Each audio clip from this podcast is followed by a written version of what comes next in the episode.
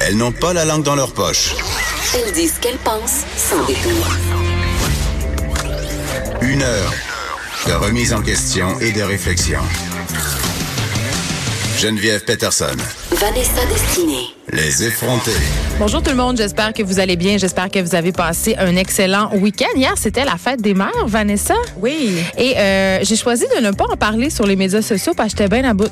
J'étais Ah bon? bien à bout. Ah, j'étais bien à bout de l'espèce de concours de qui va avoir le mot de fête des mères le plus touchant, qui va poster la photo de sa mère la plus imo. Je- Puis l'année passée, j'en- j'en ai fait un, un mot de, de fête des mères pour dire que j'étais une mère moyenne. J'avais envie de célébrer la mère moyenne. Ah ouais. J'avais rien. En fait, je, je, je voulais pas me répéter parce que c'est encore ça que j'aurais dit cette année euh, à toutes les mères moyennes que nous sommes, euh, parce que évidemment, on a toujours euh, dans la figure de la maternité, comme dans les autres figures féminines, faut le dire, euh, des archétypes assez forts. C'est-à-dire dans ma tête, t'as la mère ultra dévouée, celle qui va à toutes les pratiques de soccer, qui fait des cupcakes, qui est sur le C de l'école. Euh, tu sais, on la connaît tous. Absolument, absolument. Et euh, de l'autre côté, il y a la fameuse mère indigne. Et ça, ça pogne bien gros. là. C'est la mère qui a besoin de son verre de rosé pour passer au travers de l'heure du souper, qui est tout le temps bien à bout et qui vit sa maternité comme un débarquement en Normandie. Puis on dirait qu'entre les deux, il y a rien. Il y a rien parce que euh, il faut le dire là, moi ça m'arrive des fois d'être une super mom, euh, d'aller euh, de faire des activités avec mes enfants, d'être très présente, de faire des gâteaux, de faire des activités, puis il y a d'autres journées où je suis poche. T'es l'équivalent d'une taille médium. c'est la, maman qu'on ne voit jamais et médium moyenne, c'est ça. Où est-elle, cette mère normale qui a des hauts et des bas? On la voit très peu, en Cette fait. mère humaine? Cette mère humaine, effectivement, on la voit très peu. On est, on est beaucoup dans les archétypes, comme tu le disais, tu sais, parce que c'est très divertissant, de dans- notamment dans la fiction, n'est-ce pas? On a, on a le syndrome de la galère, n'est-ce pas? Des mères débordées qui sont broches à foin, ou encore des mères ultra rigides, un peu Les comme Des- dans, dans Desperate Housewives, n'est-ce pas? Euh, never forget le personnage de Brie Van de Camp, cette espèce de mère euh, où, où tout est en plastique chez elle, n'est-ce pas? Tous ses couverts sont astiqués tous Mais la les jours. Martha Stewart. Oui, c'est cette espèce de modèle de, de femme très en contrôle, euh, qui s'entraîne, qui fait très attention à elle, qui gère sa famille comme une, littéralement une PME. donc, euh, donc c'est ça. Je trouve qu'on est toujours là-dedans et ça me faisait. Hier, je voyais ça passer, puis c'est pas que je trouvais ça. Euh, je trouvais pas ça pas beau. C'est toujours le fun de voir, euh, sur- surtout les petites photos vintage où les adultes mettent des photos d'eux avec leur maman, tu puis rendre un hommage à, à leur mère. Mais en même temps, euh, moi, il a fallu que je devienne mère pour me rendre compte que ma mère était pas parfaite. Ah! Parce que, euh, puis j'en ai parlé souvent avec elle de cette affaire-là. Quand je suis devenue maman pour la première fois, j'étais quand même assez jeune. Pas jeune dans l'absolu, mais jeune euh, pour le monde d'aujourd'hui. Euh, j'ai eu ma fille à l'âge de 25 ans ou 24 ans, je me rappelle plus. Euh, C'était jeune. J'étais j'étais la seule de mon groupe d'amis à, Ah. avoir, un, avoir un bébé. Fait que j'étais vraiment pas sur le même beat que les autres. Et tu t'es rapidement retrouvée isolée, en fait? Ben en fait, j'étais isolée dès le départ. Puis, tu sais, j'étais chez nous avec mon bébé. Puis c'est pas que je l'aimais pas mon bébé là, c'est pas que je voulais rien savoir. T'étais pas en postpartum. Non, non, pas du tout. Non, je dirais pas que j'étais en postpartum. Je dirais cependant que parfois j'étais un peu dépassée par les événements. Puis des fois j'étais j'étais à bout, j'étais tannée. Je trouvais que c'était une grosse charge de travail. Puis, je- puis ma pensée qui me revenait tout le temps, c'était mais ma mère, elle avait jamais l'air tannée. Elle avait toujours l'air de jubiler d'être ma mère, d'être contente. Elle avait l'air de se définir que par sa maternité. Puis je ressentais une énorme pression d'être comme elle, puis je me sentais inadéquate parce que moi j'avais des passages à vide, puis j'avais des moments où je me disais, hey, c'est pas tant le fun que ça des enfants, c'est pas toujours gratifiant. Tu sais, c'est pas vrai que ça donne tant que ça un sens à ma vie, c'est pas vrai que ça m'accomplit tant que ça. C'est surtout qu'il te restait encore énormément de choses à vivre puisque Oh, mais eu même ton encore aujourd'hui, même encore aujourd'hui, j'ai trois enfants, j'ai une carrière que j'estime qui va quand même assez bien. Euh, mais je me définis pas par ma maternité, ça ne me comble pas à 100%. C'est une, c'est une petite partie de moi. Et je dis souvent que si j'avais à refaire les choses, peut-être que je les ferais autrement. Mais c'est quand j'ai eu euh, une discussion avec ma mère à ce sujet-là qu'elle me dit, mais Geneviève, pauvre toi, j'étais à bout des fois, j'étais cœurée, t'étais fatigante, tu parlais tout le temps. Ah ouais, hein? Mais c'est juste qu'on n'avait pas le droit de le dire. Dans ce temps-là, c'était mal vu. Tu gardais tout ça dans ton petit intérieur, puis tu te la fermais. Aïe, aïe, aïe. Fait que, tu sais, je chiale contre la mère. de vin. ben, je chiale un peu contre la mère indigne, mais je pense que c'était un passage nécessaire et obligé. On avait besoin un peu de ventiler, mais là, je pense qu'on pourrait revenir à la mère moyenne. Hmm. Donc là, là, attends, moi j'aimerais juste revenir sur le fait que euh, t'as pas partagé de petits mots, t'as pas fait attention Non. à ça. Ça veut dire que t'as pas entendu le mot que je t'ai laissé sur les ondes de Cube Radio? Non, je l'ai pas Oh entendu. my God! Tu me laissais un mot? Ben certain. Scoop. Je t'ai souhaité euh, bonne fête des. Non, je te dirais pas, je te le dirai Ah, je vais pas. aller l'écouter. Est-ce Ben, que je suis comme ta maman? Oui, c'est quelque chose. Je dis quelque chose comme ça. OK, on va, le, on va le mettre. Est-ce qu'on Ben va le mettre sur la page Facebook des effrontés? Je On vais l'a mis sur la page Facebook de Je l'ai Cube pas Radio, vu. mais on l'a pas de Cube Radio, pardon, on l'a pas repris. Mais à coup part. Ben oui, puis en plus je t'ai souhaité bonne fête des milfs, n'est-ce pas? Donc parce que je suis toujours de Je bon me suis étouffée dans mon café. C'est euh, pour ceux qui ne le savent pas, ça veut dire euh, mother I'd like to fuck. Voilà, Mais je le prends pour un compliment. Ah, certainement. Ah, mais tu m'ouvres la porte euh, à- à- euh, pour que je puisse dire enfin quelque chose. Je le répète souvent, mais euh, la, la semaine passée, euh, je suis allée manger chez, euh, chez une amie. euh, euh, que j'avais jamais rencontrée, donc je l'ai rencontrée. C'est une amie de, de quelqu'un que je connais, qui me présentait une amie. Donc là, je vais manger euh, chez l'amie de cette personne-là en question. Et euh, au à un moment donné, je lui dis que j'ai trois enfants et elle me dit, ben là, t'as pas l'air d'une mère. Ah. Puis, L'as-tu bien pris? Est-ce je que sais c'est un que c'est un compliment? compliment. Je sais que c'est un compliment. Je sais que c'est un compliment. Mais c'est un peu dévalorisant. Mais mais il y a comme il y a quelque chose qui me dérange dans cette phrase là. Je le sais là. euh, L'idée, puis même moi, là, je l'ai ce biais-là, là, tu sais, dans, dans notre tête, une mère, c'est une madame qui porte un tankini, qui se fait une tox la tête, qui est en jogging avec un peu de vomi de bébé sur l'épaule. Puis moi, ben, je suis une fille, tu sais, je, fais beaucoup de sport, euh, tu sais, mon corps, ça paraît, tu sais, si je me mets tout nu, inquiétez-vous pas, ça paraît que j'ai des enfants, juste vous le dire. Sauf qu'habillée, évidemment, euh, j'ai l'air de n'importe quelle fille euh, et tout ça. Et en même temps aussi, euh, je pense que le fait que je sois à la mode et tout ça, ça, ça enlève un peu cette idée-là. Mais c'est pas, tu sais, de, c'est quoi, c'est une mère, c'est ça, Ça, dit, ça ça, me en gosse. ça notre perception de la maternité en général. On dirait qu'à partir du moment où tu as un enfant, on associe ça à, des femmes qui se laissent aller. Ah, mais ça, des ça, fa- des ça femmes- aussi, c'est quelque chose, c'est une expression qui me gosse. Se laisser aller, se prendre en main. Oui, c'est ça. Deux affaires qu'on devrait plus dire. se laisser aller, se prendre en main. On peut-tu juste être? Mais c'est cette idée de cette femme-là, puis on, on- on le sait parce que beaucoup dans les premières années de, de vie des enfants, les mères sont dévouées, elles, n'ont pas le choix. Il y a la charge mentale qui rentre en compte, il y a l'aspect que tu gères tous les, les aspects de la vie de ton foyer en général. En Hey, plus, T'as pas le temps d'y aller au gym quatre fois par semaine quand t'allais aux deux heures? Ça va de soi, ça va de soi. Mais il y a cette idée vraiment que les mères, en fait, vivent pour les autres. Pendant oui. les premières années de la vie de leur enfant, ne sont pas autorisées à vivre pour aimer. On pardonne, on pardonne pas non plus aux mamans qui sont trop chicks, aux mamans qui Oh non. sortent euh, après On les... en parle-tu? Moi, je me fais tout le temps dire que je suis superficielle. Ah ouais? Je suis superficielle parce que je vais au gym. Je suis superficielle parce que je m'habille bien. Je suis superficielle parce que je me fais faire des ongles. Puis à cause de tout ça, je suis moins une bonne mère. C'est ça le discours. Puis tu donnes des mauvaises valeurs à tes filles? Je donne hein? des mauvaises Ben valeurs. ouais. Mais j'ai envie de dire qu'on peut être la mère qu'on veut. Absolument. Puis c'est pas parce que on, on a l'air, euh, je sais pas moi, à la mode ou qu'on on fait attention à son apparence euh, qu'on est moins une bonne mère. Puis j'allais dire, si on, j'ai eu une époque de ma vie où j'étais tout le temps de jogging avec une tox à la tête et c'était très bien aussi. Oui, absolument. Très bien aussi. Tu sais, parce que c'est pas vrai, c'est un privilège de pouvoir prendre soin de soi, entre guillemets. Euh, tu le dis, quand tu viens d'accoucher, t'as la tête, t'es complètement submergée. Mais oui. La dernière affaire à laquelle je pensais, c'était à ma cellulite de genou, là, on va se le dire. Là. Donc, euh, c'est- tu sais, c'est correct. Il y a des étapes dans la vie pour chaque chose, puis c'est normal à un moment donné. Puis j'en ai des journées en jogging encore. Fait arrêtez de dire aux gens, que les mères que vous trouvez cute, qu'elles n'ont pas l'air de des mères. Justement, ce sont des mères, donc forcément, Mm. elles ont l'air, elles ont l'air de des mères. Et moi, j'aimerais euh, profiter de la fête des mères pour souhaiter bonne fête des mères à mon papa. qui, Oui. euh, parce qu'on le sait, euh, je l'ai dit souvent euh, au début de la saison que moi, j'ai été élevée par un père monoparental.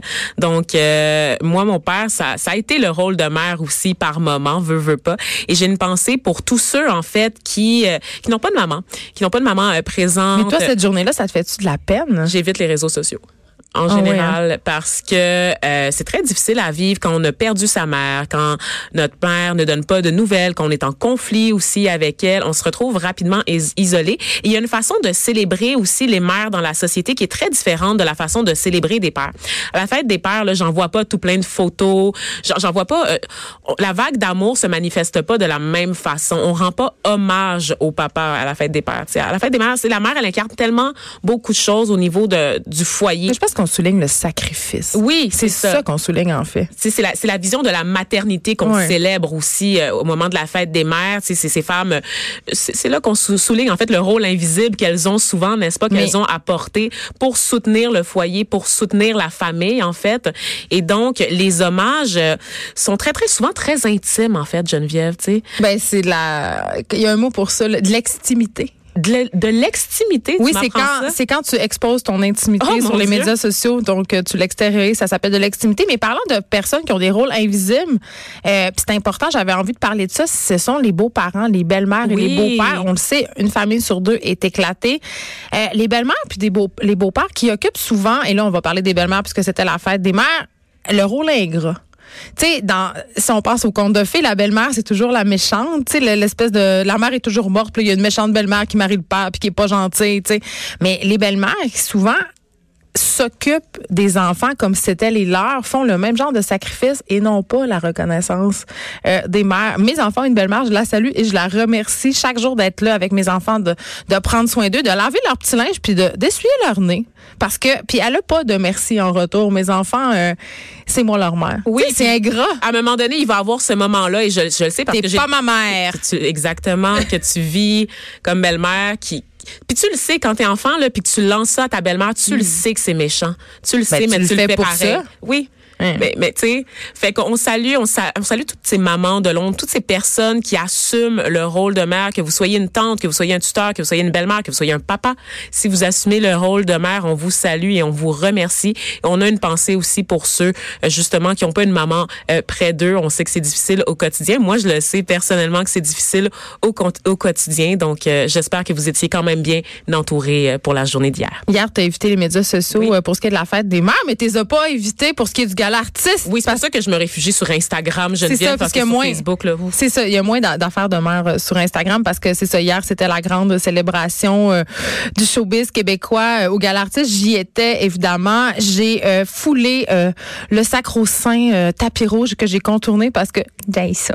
Ah, Ça me voyons donc! Ah, je, c'est toujours, je trouve ça toujours un peu bizarre d'attendre pour aller se faire prendre en photo. Je trouve, je trouve ça. Il y a quelque chose. Mais c'est un trip à vivre au moins une fois dans sa vie. Tu dis-moi, tu l'as déjà fait, le tapis rouge. En fait, à chaque fois qu'il y a un tapis rouge, je passe assez rapidement à côté. Ben, voyons Mais il y, a- donc. il y a quelque chose de, de- du- d'un espèce de zoo, d'un espèce de cirque qui me met terriblement mal Ben, à l'aise. voyons donc. Attends, non, ça, ça, ça se peut pas, Geneviève Pe- Peterson. On peut parler pendant 40 minutes du Met Gala à Ouais. New York, du tapis rouge, des vedettes qui sont plus grandes que nature, qui multiplient les coups d'éclat. Et quand toi, tu as la chance de faire un tapis rouge ici, tu es en train de me dire que tu passes derrière. Mais c'est Dans parce les que moi, coulisses. je me considère pas comme une vedette. Oh my tu comprends?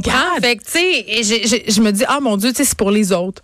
C'est pour les actrices. Tu sais, fait que je les regarde. non. Mais ceci dit, euh, j'adore, j'adore me, j'adore me déguiser. T'as le droit d'être excentrique. Je Il faut sais. en profiter. Mais moi, ce que de- j'aime, c'est me déguiser. Ben c'est oui. me déguiser avec une robe de madame, puis me faire faire un make-up et des cheveux incroyables, et puis faire plein de photos pour Instagram. Ça, c'était le fun. Ça, j'ai aimé ça. C'est drôle parce qu'avec mon amie euh, Catherine, que je salue, qui, qui vit à Matane et qui était de passage à Montréal pendant la fin de semaine, on, regardez.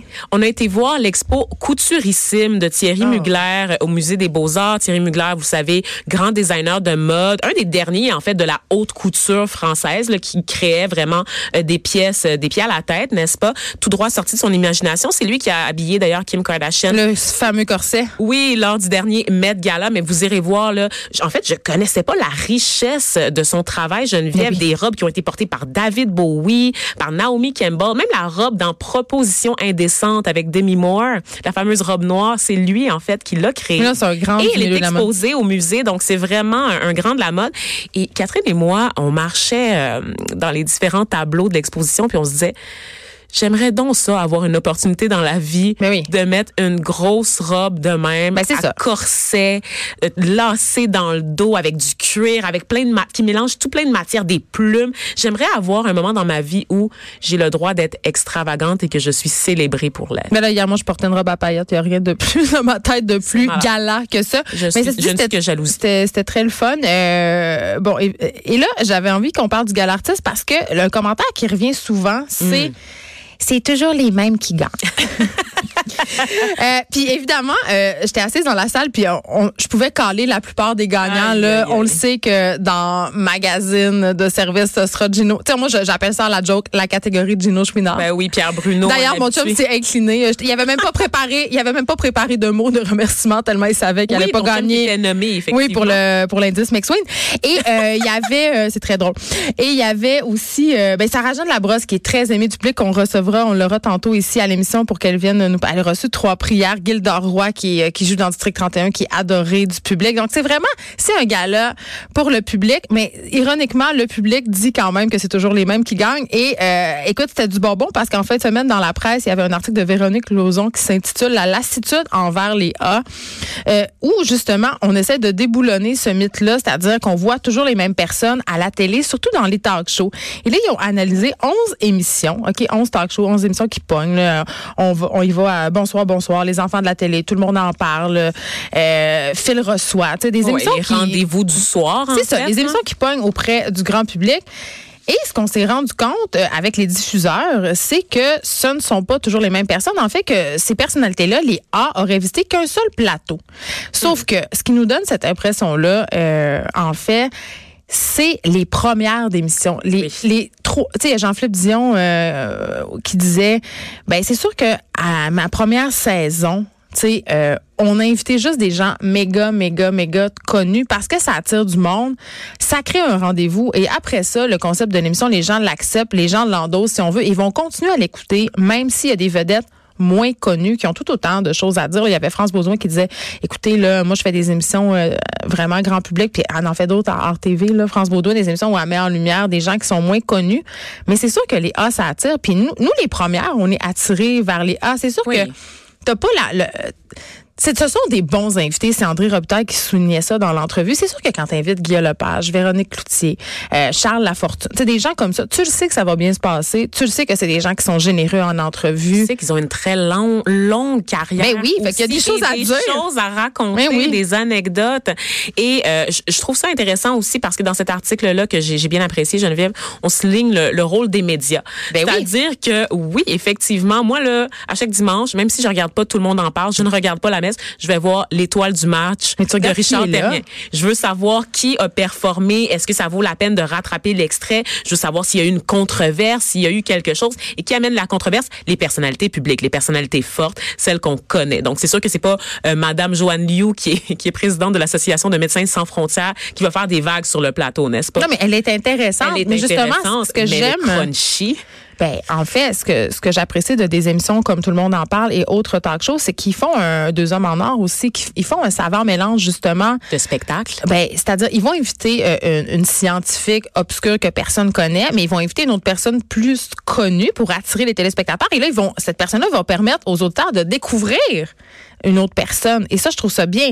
Mais, mais c'est vrai, tu as raison. euh, c'est ce qui attire et c'est ce qu'on couvre, Léa. On a juste à penser aux manifestations pour le climat, euh, au fameux pacte. non. On a beaucoup critiqué le fait que ce soit des artistes qui sortent pour faire cette espèce d'appel à tous. euh, euh, des artistes qui sont sortis pour enjoindre la population à endosser le pacte, à adopter des habitudes écologiques plus saines.